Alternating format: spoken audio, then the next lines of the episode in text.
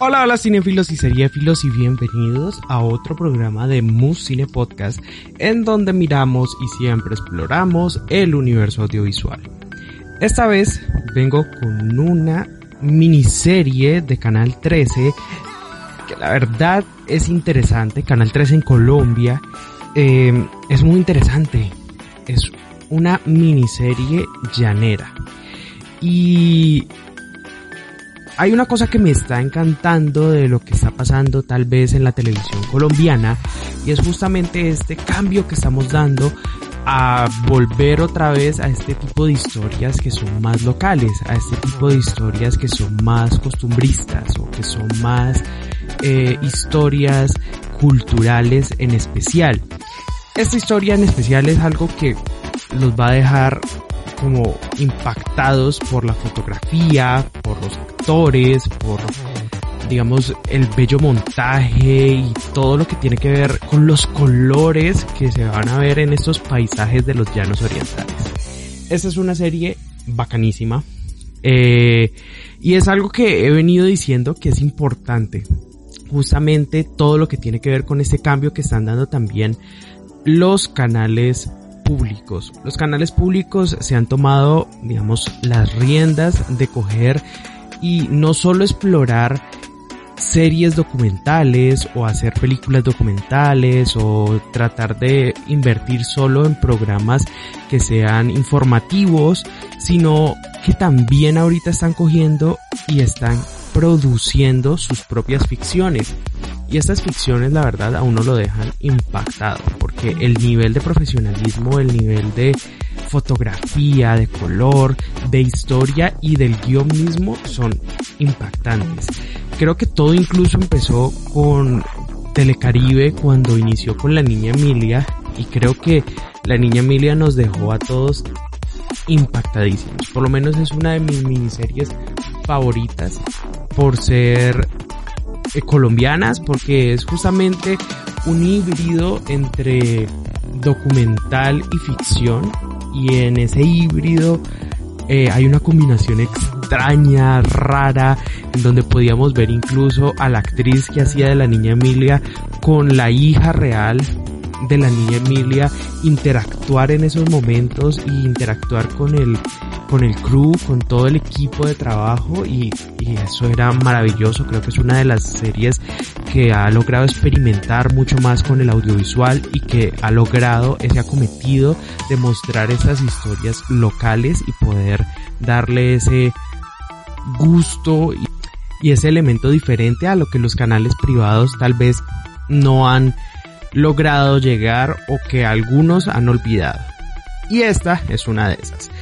Tonada al Viento es una de las miniseries de Canal 13 que cuenta esta historia como de una venganza en medio del llano. Y la verdad es una historia de vaqueros, es una historia que parece un western colombiano y que tiene unas características exquisitas dentro de su fotografía, dentro de sus personajes, dentro de la forma de hablar y dentro de lo mismo que se puede encontrar en el llano y en las demás eh, cosas dentro de estos paisajes hermosos. Algo que es incluso impactante es ver que es una miniserie que no tiene casi diálogos y aprecio demasiado eso porque tal vez en el llano la gente no sea tan expresiva como lo somos la gente en la ciudad. En el llano se manejan otro tipo de reglas y eso mismo lo captura esta serie. Tonada al viento es una serie exquisita que ustedes no se pueden perder. De hecho, Canal 13 la subió en YouTube, la pueden buscar súper fácil. Sus capítulos son de 20 minutos y pues se lo pueden devorar en una tarde. Esta es una serie que la verdad no se pueden perder y por eso hoy estamos con Salvador Bridges y José Restrepo, los dos actores principales de esta serie, para que nos hablen un poco de cómo fue este proceso y cómo fue grabar en los Llanos Orientales y hacer esta mágica miniserie que ustedes no se pueden perder. Bueno, pues la verdad yo sí quiero que hablemos un poco de esta serie que a mí me fascinó desde el principio me pareció interesante, digamos, ver una historia llanera, eso me pareció simplemente interesante y ya ver el tráiler y ver la fotografía creo que me convenció más a solo verla. ¿Cómo llegaron ustedes a, este, a esta historia? ¿Quién los llamó y cómo dijeron sí? Empecemos contigo, Salvador. Ah, buena, buena pregunta, buena. Resulta que María Clara es una de las mejores managers de este país. A ella le informan absolutamente de todo. Entonces le dijeron, oiga, necesitamos un tipo que haga un personaje pequeño en una serie de Canal 13. Ok. Entonces yo fui y presenté mi primera audición. Yo, eso es un chiste interno. El único personaje para el que no hice casting fue para Magdalena. ok. De resto los hice todos, absolutamente todos. Entonces, cuando llegué por primera vez, me dijeron, listo, mira, eres Argilio. Oye, pero te ves bien para, para el otro y te ves muy bien para el otro. Entonces empezó una ruta interminable de casting, casting, casting. Entonces fue muy loco eso, hasta que algún día dicen, no, hermano, la verdad es que nos gusta que sea usted. Claro, querían un Mario Cimarro, querían un Mario Cimarros, era la idea básica, porque querían un tipo, pues nada, fortachón, bello, espectacular, grandilocuente y bueno, y colombiano. Entonces, entonces escogieron un man como yo, man de 1,70, chiquito, medio gordete, mamón. Entonces dijeron, ese man es, ese man es, y bueno, no sé qué les gusta, no tengo ni idea, es la hora que no sé cómo llegué allá. Pero ese, ese fue el proceso, fue el proceso. ¿Y, qué, ¿Y qué te gustó de la historia? O sea, cuando te la ofrecieron, ¿qué, o sea, ¿por qué dijiste sí? O sea, la verdad, me encanta este tipo de historias. Yo tengo, tengo una cosa en mi, en mi familia y en mi vida. Cuando empecé a hacer roda es porque yo conozco los años 40 muy bien porque yo me crié con mi abuelo y él me contó todo. Para mí era vivir, para mí era vivirlo, era vivir la vida de mi abuelo en ese momento. Los llanos orientales para mí siempre han sido espectaculares, o sea, de verdad me han gustado, la gente me gusta, yo escucho música llanera y aquí en mi familia nadie escucha eso, o sea, a ellos dicen, este man, ¿de dónde salió? Este tipo es esa vaina, nada, me encanta el cholo, me encanta su música, mil cosas, es que de verdad creo que es la música más poética que tenemos. Claro, a muchos oídos puede ser burda, ¿no? Porque una vez escucha un vallenato y dice, no, pues es que sí es poético el vallenato y tal, pero a mí la música ya no me cautiva, me hace vibrar hasta la última fibra. Es maravilloso eso. Sus propios videos, los clips musicales que son a veces hechos con los dedos, hermanos, son fantásticos, ¿no? Entonces, cuando vi la historia dije, wow, esto me encanta. Esto me encanta. Cuando me dicen Ángel, ok, Ángel, y empiezo a estudiar a Ángel, me encuentro con que hay una serie, eh, una película para los jóvenes que se llama Tiempo de Morir. Esa es de Gabriel García Márquez, el guion fue de él.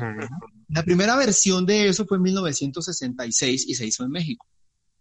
Okay. La versión mexicana es la cosa más grandiosa cinemáticamente hablando que me gusta a mí por cómo está contado. Okay. No hay gestos adicionales, no, no, hay, no hay grandes héroes, no hay grandes matones, no hay nada. Es una serie que le pasa a cualquier humano. Y es un tipo tratando de encajar en la vida. cuando yo leo el guion ya completo, digo, miércoles, esto es eso. Y empiezo a mirarlo con unas diferencias muy claras. Y es que de pronto, eh, no sé, no es, no, no es el guerrillero nuestro, no es la venganza, eh, no, es, no, no, es, no es una cosa política, no, es un individuo peleando contra el universo. La gran diferencia es que acá este tipo sí tiene las condiciones y mata a otro porque le mataron a su esposa y a su hijo. Mientras en el tiempo de morir no pasa eso, sencillamente lo presionaron, lo presionaron hasta que el tipo se estalla. Entonces, cuando me plantean que haremos un tipo parco, tranquilo, sereno, pero que usted sepa que es capaz de matar a 12 personas al tiempo, pues no hay problema. Ese es el tipo que queremos. Lo puede lograr, lo puede lograr. Entonces, esa fue la propuesta de Alessandro. Y, pues nada, creo que tratamos de encaminarnos muy a eso, muy, a ese, ese tipo de cosas. La verdad, el trabajo de mesa fue muy, muy poco porque a mí me avisaron faltando una semana para irme para los llanos a rodar. Entonces no hubo mucho trabajo de mesa, fue más como mi trabajo en casa, tratando de lograr la psicología de un hombre bajo estos problemas. José, y en tu caso, ¿cómo fue, digamos, encontrar esa historia y qué te llamó la atención de, de tu personaje en especial? Pues a mí me fue la, forma como llegué fue pues de alguna manera convencional, lo que, lo que dice Salvo, que todo tiene que ver con tener una muy buena manager y en este caso compartimos a, la manager y por eso también puedo corroborar lo que dice Salvador, de que para nosotros es la mejor manager, de, porque no solo es buena en términos de que tiene todos los contactos, sino que además le, le gusta mucho la actuación, le puede apreciar mucho nuestro trabajo y por eso entiende nuestras decisiones y eh, en eso coincido 100% eh, con Salvo. Y, y, por lo demás, eh, pues del casting y eso, la historia, lo que sí me acuerdo es que hice, fue una temporada de castings en las que hice como por ahí cuatro o cinco castings o, o de pronto hasta más. Y, y, este siempre se me quedaba en la cabeza y siempre incluso lo comentaba con la gente que me encontraba, amigos, colegas, les decía, hice un casting como de una historia de vaqueros que yo no sé, pero me está pegando en la vena el gusto y ojalá que, y ojalá que, y ojalá que. Y, y, siempre se me quedó en la cabeza y pasó el suficiente tiempo como para llegar a pensar que de pronto no había quedado. Y cuando ya por fin me dijeron que sí, pues fue una alegría porque de verdad de, todo lo que pues había podido leer y, y pues hacer una prueba, pues era lo que más me había gustado y por eso pues quedé súper feliz, por, no solo por la historia, que, que, pues digo, era clave, era clave que pues el género me encantaba, que era como este western, esta como historia de, de vaqueros, pero era, pero nuestros vaqueros, los vaqueros colombianos autóctonos que todavía existen y con los que tuve el mm. privilegio de trabajar. Y el hecho de que estuviera bien contada, que para mí siempre es algo que es clave, porque a veces las, las ideas son muy buenas, pero la realización o la forma como lo hace es donde la gente se destaca o deja de destacarse. Y en este caso siento que la historia era muy bien contada sobre algo que a mí en especial me, me pegaba en la vena el gusto. Entonces fue un placer hacerlo. Totalmente. Yo quiero que nos describas a Tomás. ¿Cómo describirías tú a Tomás y para los que están apenas llegando a Tonada al Viento? Tomás, eh, de alguna manera, o por lo menos yo siento que no va a ser objetivo de cómo lo podría hacer de pronto alguien más que observó a Tomás sin haber interpretado a Tomás. Porque, porque para mí yo lo quise mucho en el sentido que siento que es una persona que tiene, que tiene sus valores muy bien puestos, que por más de que pudo haber tenido dificultades en su vida y haber pasado dificultades con su mamá y, y al crecer sin un papá o sin, sin ciertas como cosas que todo el mundo tiene y, da por sentado, aún así siento que, que desarrolló una brújula moral muy buena, que siento que le permite de alguna manera también ser la contraparte de esta historia y, y, ser, y ser ese punto, ser realmente el que, de alguna manera, el que detiene, la, es el antagonista, pero el antagonista en el sentido como griego antiguo, del que trata de detener como la, la, la rueda de eventos, el, el, esa, esa, como bola de nieve que está, que, se, que empezó a moverse desde que le, le pasó lo que le pasó a, a, Ángel. y, y, es gracias a que Tomás pues de alguna manera tiene esa brújula muy bien puesta, por más de que comete errores y que no es perfecto como personaje en términos de que, de que tiene errores y, es vulnerable y, puede sentir rabia y odio y sentimientos malos, pero siento que es lo suficientemente eh, buen personaje y buena persona como para detener algo que en la vida real siento que no pasa tan seguido, siento que, que lo del ojo por ojo es, un, es algo muy real, pues. es algo que, que es daña al mundo, lo tiene desde que somos personas, desde que, desde que tenemos el dominio de este mundo, es gracias a ese tipo de principio de ojo por ojo que pues no avanzamos, parce, y no, y no llegamos a las estrellas y no conocemos otros planetas ni nada. Es por esas cosas tan sencillas que en esta historia siento que estuvo muy bien, muy, de una forma muy sencilla y sin pretensiones, contó sobre algo que pasa que de verdad es, eh, define mucho el género humano y define mucho el por qué el género humano tiene problemas como los que tiene. Entonces me gusta mucho, pero por eso digo, puedo no ser objetivo, pero lo quiero mucho por eso, porque siento que tiene una brújula moral que ojalá más personas en el mundo tuviéramos todo el tiempo. Hay una cosa que, yo denoto mucho en, Tomás, en el personaje José, y es que nuestras novelas y nuestras generalmente vemos que el malo, el mal que, que llega allá, sí quiere ser ese malo, sí quiere ser esa mala persona, sí quiere tomar venganza, así no lo sepa, en algún momento toma esa decisión letal de convertirse en, eh, en esa persona. José logra una, una, una, una medida justa, muy media, entre el que está llegando a reconocer un sitio, en el que lo involucran en una cantidad de cosas, termina tomando una decisión, se nota cómo sufre el individuo eh, hay un arrepentimiento de estar ahí, hay un arrepentimiento de lo que ocurrió en el pasado que no fue culpa suya. En fin, hay una gran cantidad de cosas y creo que está muy bien contado, tanto del lado de José como, como pues, del lado de la dirección. Alessandro tiene un ojo increíble, es un ojo cinematográfico y creo que una serie corta que logra mostrar esas cosas es porque definieron muy bien, dibujaron muy bien cada, cada carácter de los que están participando, eso es lo que creo. Totalmente, y la verdad, yo no pintaría para nada a Tomás como el antagonista. Eh, creo que Tomás es un personaje que tiene muchas transformaciones dentro de la serie y por eso, digamos, no es para mí el antagonista. Sí, tal vez toma unas decisiones medio erradas o tiene un, un paso raro dentro de, de, de, la serie, pero no significa que sea el malo de la, de la historia. Salvador, en tu caso, Ángel, ¿cómo fue y cómo construiste ese personaje? Bueno, yo creo que he tenido, pues nada, lo que yo te digo, yo ya voy para los 50 años, creo que uno tiene demasiada información de todo. O sea, yo de joven creía que uno todo lo podía hacer como actor, ¿no? Llevo más de 33 años de profesión.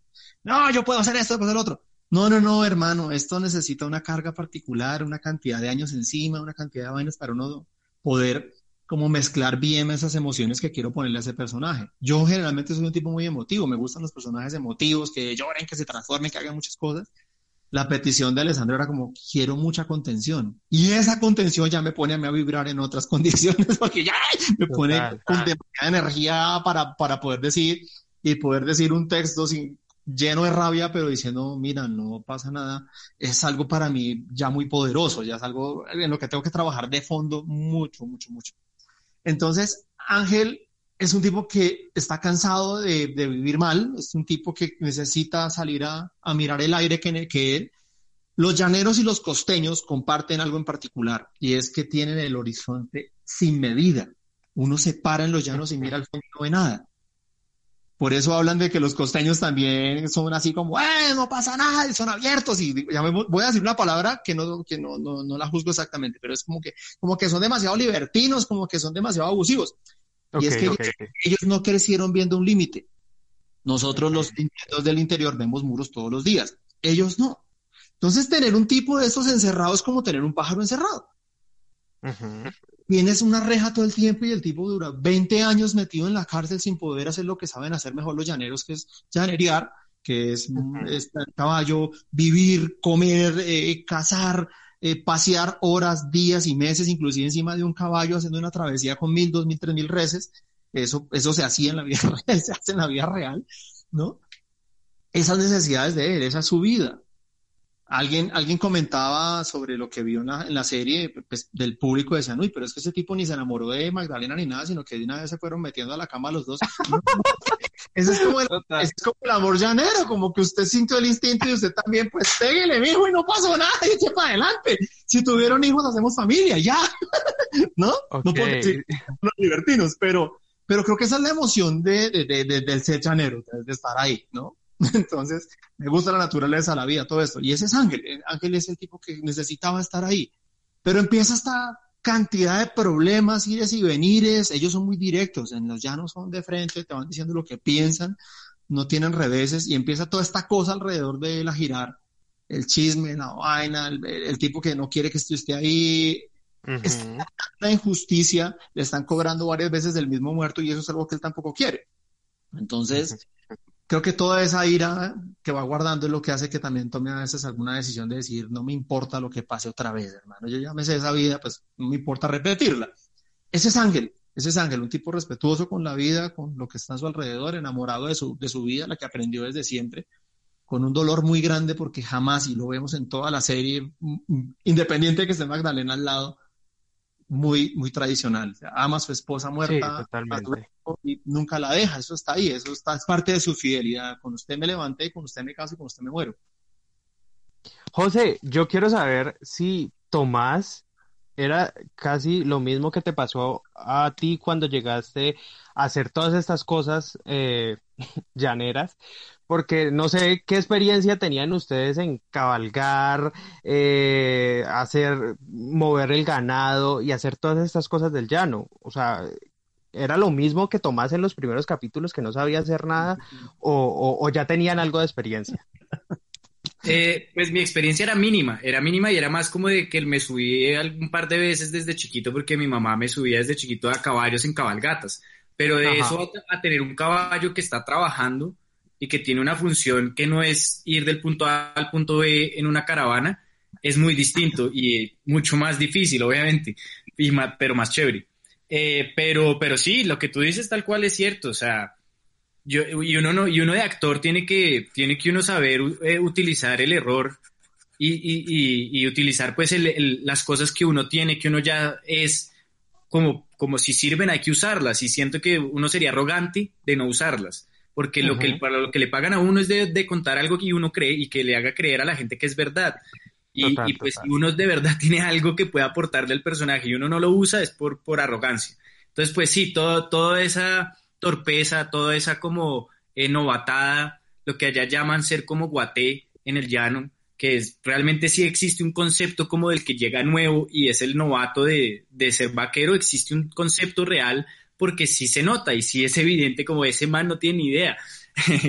pero, pero con, el, con, lo, como con la serie y todo, utilicé eso a mi favor, pero, pero poco a poco también aprendí y, y, como tuve la suerte de estar con gente que realmente tiene ese oficio y les pude preguntar y les pude pedir consejos y que me dieran tips, pues ahí poco a poco, de, todas maneras, menos mal el personaje no tenía que mostrarse ya 10 años en el futuro cuando ya era un duro, sino, sino en ese momento donde está bien, donde va Total, totalmente. Y les tocó hacer todo lo que aparece en la serie, o sea, les tocó mover el ganado y todas esas cosas, pasar por el río y todo eso. Sí, eso es, es por eso te digo, es, eso sí es uno a uno como de, de ser vaquero y de, o sea, yo me oh sentía de verdad haciendo el oficio porque toca ponerse, no llegarle de frente a las vacas, llegar por detrás y a veces entre escena y escena pues sí se iban. Y, yo, y a veces los vaqueros les pedían el favor, hey, ¿pueden traerlas por favor para la siguiente escena? Y yo preguntaba si me podía ir con ellos y me decían, sí, vaya, vaya. Y entonces pues me iba y aprovechaba. Y realmente fue todo lo que estábamos. La carne que nos comimos era carne así llanera, todas las bebidas, el chimú que nos comimos también. Bueno, aunque había uno de mentiras, había uno también de verdad. Casi que prácticamente todo fue auténtico, fue muy documental en ese sentido. Ok, súper. Salvador, en tu caso, ¿cómo fue experimentar toda esta vida llanera y, cabalgar, mover el ganado, pasar por el río, todo lo que uno ve en esa serie que la verdad uno dice, wow, o sea, los actores me imagino lo que les habrá tocado y para tener la cara del personaje en medio de esas escenas, muy berracos. Hermano, a mí, me, a mí me han criticado mucho en mi profesión porque, porque yo me presto cuerpo entero para lo que tenga que ser mi personaje. Mi personaje es, es, eso. A mí me pagaron para que prestara la piel y bueno, como dice José, a mí todo lo que tenga póngalo al servicio del personaje y allá veremos qué hacemos con eso. Pues por fortuna, hoy digo, he hecho muchas cosas en la vida, entonces uno tiene, tiene ciertas nociones. Obviamente no soy ningún vaquero, pero, pero sí había ciertas nociones. Y lo que te digo de ser bendecido es que tuve a cuatro maestros espectaculares a mi lado, llaneros, llaneros, Ever Malaver, el mono, el mono y Manu, que son dos. Mono y Coco. Sí, mono, mono, y Coco. Y pues bueno, yo digo, man, pero eh, ellos son sinuanos y están en los llanos. Eso es una vez, son cordoberos de donde por allá, y están allá, y entonces fue, una, fue un encuentro muy raro porque ellos también eran los extranjeros en esta tierra, y, y, y nada, como que hicimos creo que José, Aleja y yo logramos como que bueno, hacer un grupo de amigos muy bonito. Eh, hay otra persona ahí que se llama el Gavilán, que tú lo, que tú lo ves en la serie. Sí, que totalmente. Se llama, Snyder. Eh, él era el Stone de nosotros, él iba como Stone, y él es de los llanos también. Entonces era uno más en todo sentido. Entonces él era el que nos ayudaba, nos enseñaba, nos decía, y como era uno más del elenco, empiezas oh a vivir. Gavilanes era el stunt. O sea, Gavilanes, Gavilanes, muchas cosas. Gavilán era el poder. de razón, él es el que, él es el que se cae del caballo en esa escena. Correcto. Y yo dije, Dios mío, o sea, yo por la cara, yo pensé que la verdad había sido un error tal vez y que cortaron ahí en ese momento porque de hecho se como un corte. Y yo dije, Dios, se cayó este señor, este era un actor y se cayó de la... Pero bueno. Mira esto. a, Snyder, lo buscaron, lo buscaron buscando como necesitamos a alguien que haga lo mismo que Rambo. Como okay, okay. hacerlo todo, weón, y que se vaya, que lo pueda, pueda, pasar una vaca por encima y se pare de una, no sé. Necesitamos al man más aguerrido, más pesado, más que le se le mandara todo. un duro, muy bueno para actuar con el personaje que se hizo. Snyder yo lo conocí en la prueba de vestuario. Snyder es mucho más bajito que yo. O sea, debe medir unos 64 por ahí, 60.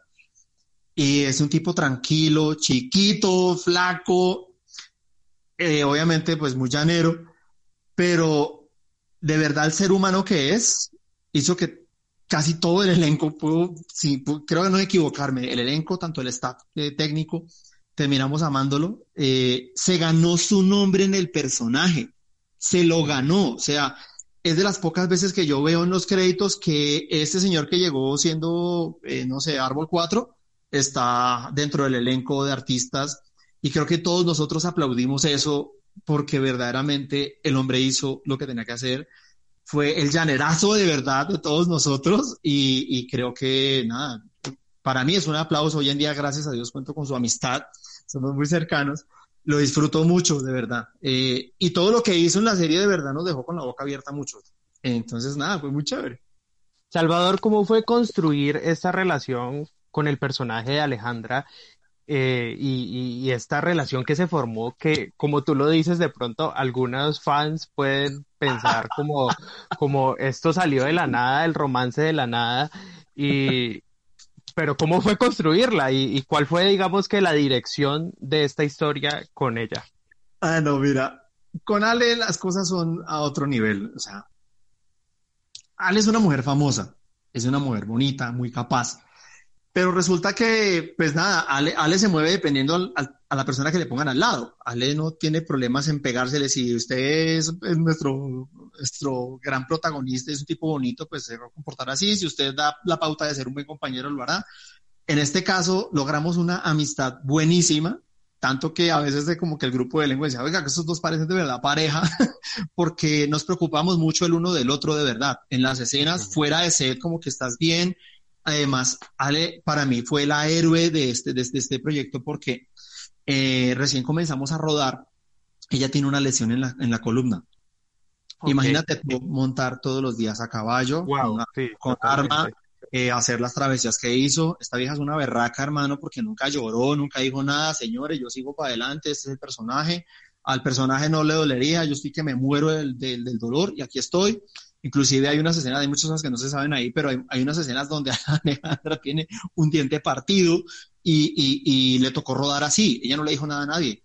Entonces, eh, ok, es en serio. Entonces, yo, a mí me preocupaba mucho su estado, de que no le fuera a pasar nada más, que no, que no por esta condición de querer estar ahí eh, en, la novela y, demostrar que es la vieja capaz que es, le fuera a pasar algo peor. No, hermano, esta vieja no dijo nada, siguió para adelante.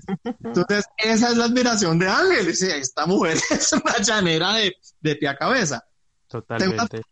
Tengo la fortuna, siempre de, con mis compañeros de trabajo hacer una muy buena relación en términos actorales. Generalmente, creo que en este elenco en particular lo logré más que nunca, porque todos son tan buena vibra y tan buenos artistas que, que nada, todas las cosas se dan por sí mismas. Entonces todo el tiempo mamábamos del gallo, de, mamábamos gallo, hablando en llanero, jodiendo, haciendo una cosa en el hotel, en fin. Entonces creo que esto, y creo que el nivel de exigencia para todos fue el mismo, entonces también hace que, que no se sienta como que usted está por allá y el resto por allá. No, todo lo contrario, eso, eso fue muy unido. Entonces, con Ale logramos esa, esa, esa, esa unidad, eh, trabajamos nuestras escenas, hablábamos mucho ella y yo sobre lo que podría hacer o lo que no, y ella también es bastante emotiva aunque a veces no lo parezca, pero sí, Ale es muy emotiva, entonces era un trabajo de miradas, era un trabajo de roce físico, era un trabajo de, que usted conoce lo que yo tengo que decir y yo sé lo que usted me va a decir, entonces esos silencios hacían mucho más grande de pronto toda esta relación, eso fue como, lo que intentamos jugar ella y yo y eso pues creo que salió bien. José, en tu caso, yo quiero saber qué aprendiste de grabar en el llano porque me imagino que es una experiencia totalmente diferente a tus otros proyectos. Te hemos visto en Malcriados, en El Man del Porno, pero digamos, ¿qué, qué de diferente y qué de interesante tiene grabar dentro del llano? Pues si tiene, si hay como una magia ahí, pues que no sé si suena, suena como muy cliché y muy, muy superficial decirlo, pero, pero de pronto las personas que se han tenido la oportunidad de ir al llano, y de pasar un tiempo ahí se dan cuenta como que si tiene algo especial que hace que sea como si fuera una cápsula, por lo menos en mi, en mi, en mi visión puede ser como una cápsula del tiempo, como cuando, cuando, como de donde las cosas son más sencillas y donde la gente, pues, eh, no sé, es, más sencilla y, y, sencilla, digo, lo digo como cumplido, o sea, digo, como que es realmente donde, donde las cosas como de ser amigable, de, saludarse o de cantarle una canción a una vaquita mientras la está llevando de un lado a otro o mientras la está ordeñando o cosas así, siento que es, pues, es mágico y, y pues me, da un poco de, nostalgia y de, y de, melancolía pensar que, es muy, que es muy breve esos momentos para alguien que, que su vida está hecha en la ciudad y alguien que tiene que vivir acá como por su trabajo y por más cosas como que sí me da, me da esa vaina como de que estamos perdiendo como las personas que somos muy urbanos, que de pronto, que, que de la naturaleza humana estamos perdiendo cuando, cuando no, no, estamos rodeados de esos entornos y de la naturaleza y de tener varios animalitos por ahí andando. Sí, pues sí, no sé, me, me, ahorita sobre todo pues con este encierro y con esta cuestión de la, de la cuarentena y todo, de pronto ese recuerdo que me da es de nostalgia, como de pensar qué rico sería de pronto volver a algo, algo más sencillo, a vivir de pronto más tranquilamente en el campo. Siempre me pone a preguntar y desde que, desde que llegué de allá, creo que me lo pregunto cada vez más, con más frecuencia. José, hay otra cosa que me parece interesante con, digamos, con la serie y con los personajes, y es que pareciese que el llano fuera como un mundo totalmente diferente al que nosotros conocemos, porque tiene incluso sus propias reglas y sus propias formas de ver, digamos, la justicia, las propiedades y demás. Cuéntanos un poquito como de esas mm, como esas reglas que conociste dentro del llano, que fueron cosas que aparecieron incluso en la misma serie, que era eh, a veces la gente se toma las propiedades porque las encuentra ahí, no hay, digamos, un límite o la justicia se puede tomar, digamos, de pronto eh, por las mismas manos en el llano. Cosas así que aparecieron en la serie. Pues, pues Mateo, quisiera, yo podría decir, responder como esa pregunta y responderla mal, precisamente porque no las conozco del todo y porque soy una persona nueva. Pero lo que sí podría decir es que por, por esta, este afán de ser políticamente correctos a veces y este afán de, de tratar de entenderlo todo y tratar de, de, de, de, que todo sea visto en buena luz y de que todo sea perfecto o bien, como que uno a veces precisamente lo que está haciendo es uniformar todo y estás tratando de, de que todo sea lo mismo y que precisamente no haya tanta diversidad cultural. Es muy fácil entrar a una cultura y empezar a ver, a decir, uy, eso es barbárico, o uy, eso es retrógrado, o uy, eso, eso no se hace, sino no entender por qué es que se hace, o si eso que, o, cuánto tiempo se ha hecho y en cuánto tiempo mm, ha servido, o sea, cuánto tiempo esa ha sido la, lo que ha sido ser útil y no se ha intentado otra cosa más. Es muy fácil hacerlo con, con, con los indígenas, es muy fácil hacerlo con, con las tribus de África que todavía eh, casan y hacen cosas tan, tan locas para uno como de pronto quitarle el clítoris a su hija. No sé si me entiendes. Hay cosas que uno las puede llevar hasta el nivel más loco y siempre va a ser más fácil juzgar una cultura que uno no conoce. Pero siento que es clave para, el, para que el mundo sea chévere y sea diverso y no sea una película de ciencia ficción que existan esas diferencias que no todos seamos un código, o sea, que lo único que nos diferencia de pronto sea el número en nuestro código de barras y no, y no nuestra cultura, no nuestra historia, no, no es de pronto nuestro idioma. Siento que a veces pasamos, pasamos, le pasamos por encima como una barredora a todas las cosas que no, no vayan con, con nuestra cultura occidental moderna y, y, es, y es peligroso porque lo estamos haciendo pensando que es lo correcto de hacerse. Y siento que, que si yo te respondiera cuáles son las reglas del llano, por qué hacen lo que se hacen, lo estaría contestando mal. Y lo que podría ser mejor es no juzgarlo, es no juzgar y saber que existe.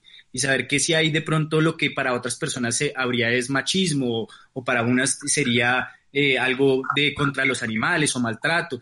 Y, y, pues, pues todo el mundo tiene esa opción de poder opinar, pero no todos deberíamos tener como la, el derecho de, de, juzgarlo todo como si de verdad lo que uno hace sea mil veces mejor. Por, por eso digo que el ya no podría para una persona encontrar dificultad para un vegano o para alguien vegetariano, de pronto sería como barbárico. Claro, pero, pero a mí lo que me gusta es que exista, que exista en ese, que haya un mundo diverso donde eso existe. De hecho, en la televisión colombiana creo que hay muy pocas series que traten el llano. Salvador, ¿por qué crees que es importante y pues lo que hizo Canal 13 eh, de seguir contando este tipo de historias que sean más locales y que sean que nos muestren la diversidad cultural, que no solo son las historias de la costa o las historias del Valle del Cauca, que es las que usualmente vemos en la televisión, pero pocas veces vemos el Amazonas o pocas veces vemos el llano dentro de la televisión. Y esta serie, por lo menos a mí me encanta por eso, porque me dejó ver el llano, me dejó conocer sus colores desde la fotografía y demás. ¿Y, y por qué crees que es importante? Bueno, yo sigo insistiendo, yo, yo soy un bendecido, yo siempre trabajo mucho con, con, el canal más fuerte que haya en este momento, Caracol. Ellos son como mis padrinos de, siempre. Novela que hacen, novela que abro. He tenido el placer de viajar por casi toda Colombia con, con, con ellos y bueno, y con otros grupos de trabajo también a, eh, a nivel nacional. Eh, entonces, para mí no es sorpresivo que uno vaya a una, a una región a trabajar. Pero en este momento, lo que hace Canal 13, y estoy viendo Canal 13, era un canal que yo no veía. Yo no lo veía. Para mí era un canal que no existía. Y eso que yo crecí viendo tres canales toda la vida, ¿no? El, el, el A, el 1 y, y, la señal pública y ya. Eso era lo único que no tenía.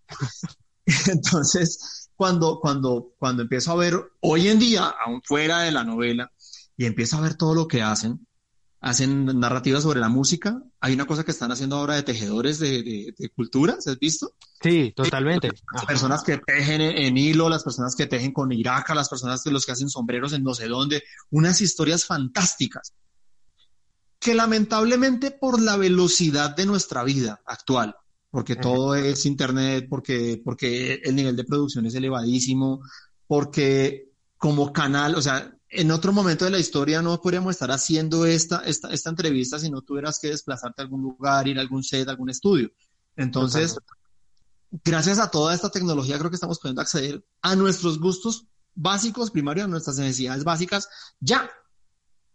Me parece un, una cosa bastante titánica de parte del canal decir, venga, vamos a hacer una serie de los llanos es de los llanos, con lenguaje de los llanos, es, eh, vivida por llaneros, vamos a llevar unos, unos tipos acá de la ciudad, vamos a ponerlos allá a ver cómo, cómo les va, eh, y vamos a contar historias de allá, vamos a tener unos paisajes maravillosos que todo el mundo ha dado en que es espectacular lo que vieron, esos cinco minuticos de, de aire que, que les muestran en la cámara ya ha sido una, una gloria en todo esto, y dicen, venga, contemos la historia, porque a la larga la historia es de humanos, lo irónico, de todo esto es que nosotros, y creo que es un problema latinoamericano, lo he venido viendo, es que a nosotros nos gusta lo inmediato que nos saque de la realidad en cinco minutos, por eso vemos series tan violentas, independiente de qué país sean, porque yo a veces veo por allá de Eslovenia, por allá de no sé dónde, no es porque sea norteamericano, no, sino no, sencillamente como que eso es lo que nos gusta.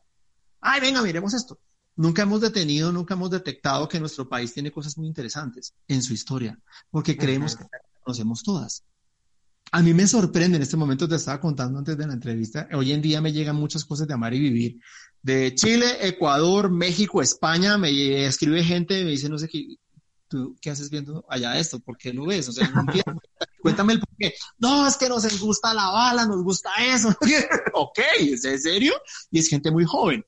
Entonces uno dice, miércoles, estamos en una balanza muy rara en la historia, ya como que esto es para los viejitos, ver, ¿entiendes? Es la sensación que nos queda muchos de nosotros. Yo la disfruto, mi familia la ha disfrutado, toda la gente que la estaba pudiendo ver en, en, YouTube, que me parece un logro grandioso que lo hayan hecho, que lo hayan puesto también en YouTube, para que la gente lo pueda exactamente. Que pueda entender la historia, porque a veces la fracción de la historia también hace que, que la gente como que se pierda en determinado momento, la serie empezaba un poco tarde en esos momentos todavía donde la mostraron. Entonces, me parece un logro de parte del canal y de quienes están detrás de ese pensamiento de, de buscar raíces en otro lugar. Ellos nos muestran muchos grupos, muchos étnicos indígenas, nos parecen muy chévere. He visto muchas cosas del Chocó de mano de ellos. Pasean por media Colombia contándonos cosas muy bellas que a nosotros se nos olvidó que existen. Es más, yo lo, hablaba, yo lo hablaba, con, con, con, ay, ya se me va el nombre ahorita, eh, con el señor Holguín, que es el, que hace todo el contenido en, el canal.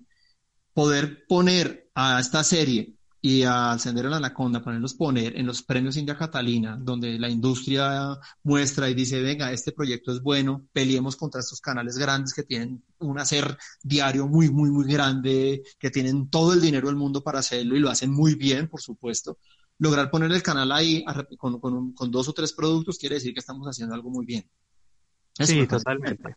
Sí, totalmente. Me parece, un logro. Y para uno como actor también es como algo relajado, ¿sabes? Es porque, porque yo, yo lo disfruté mucho en términos de hacerlo, de poderme estar, de poder estar allá, de hacerlo con las uñas, porque no, no podemos decirnos mentiras y decir, no, esto se hizo con todo. No, no, no, hicimos con un presupuesto moderado. Es más, para los actores también tuvo como decir, bueno, ok, quitémonos, unos, unos ceros a esta manera para poderlo hacer chévere. Entonces, bueno, estuvo, estuvo bastante bien, me parece un, un, riesgo bondadoso que creo que el público va a agradecer.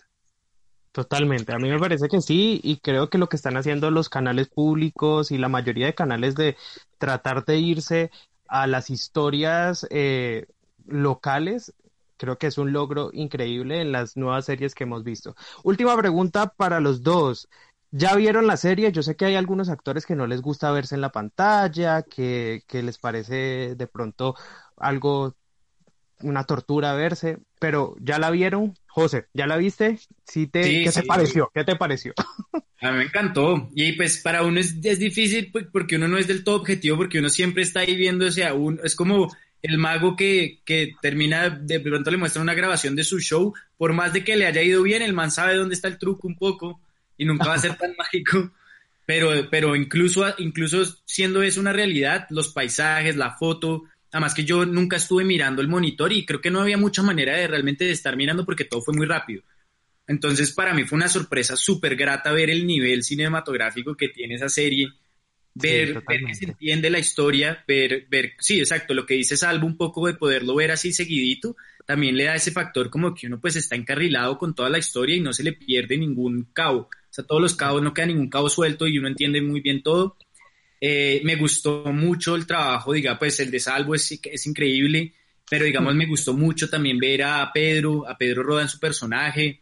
Me, me, gustó mucho ver lo que quedó de los, de los vaqueros reales, lo que quedó de Snyder, que pues de verdad sí se vio emocionante ese momento de su, de su stunt, como de cuando lo pareciera que, pareciera que le, lo pisaron todas las vacas y si él se tiraba.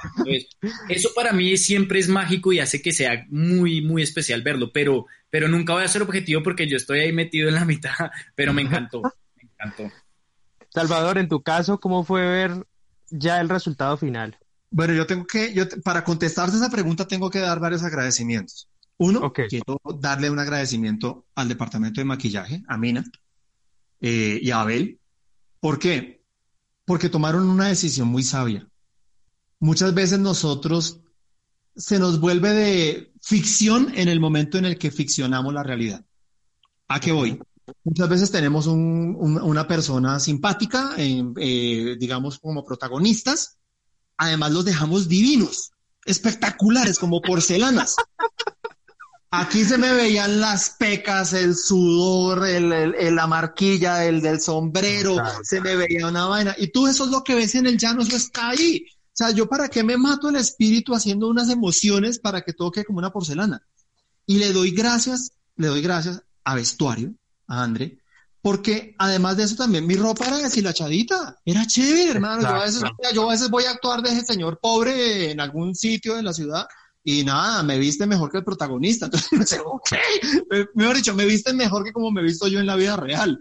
Yo digo, no, esto no pega, brother, esto no me ayuda a mí en mi personaje, ¿no? Tengo que darle gracias a Alessandro y a Santiago. ¿Por qué? Porque me lo permitieron.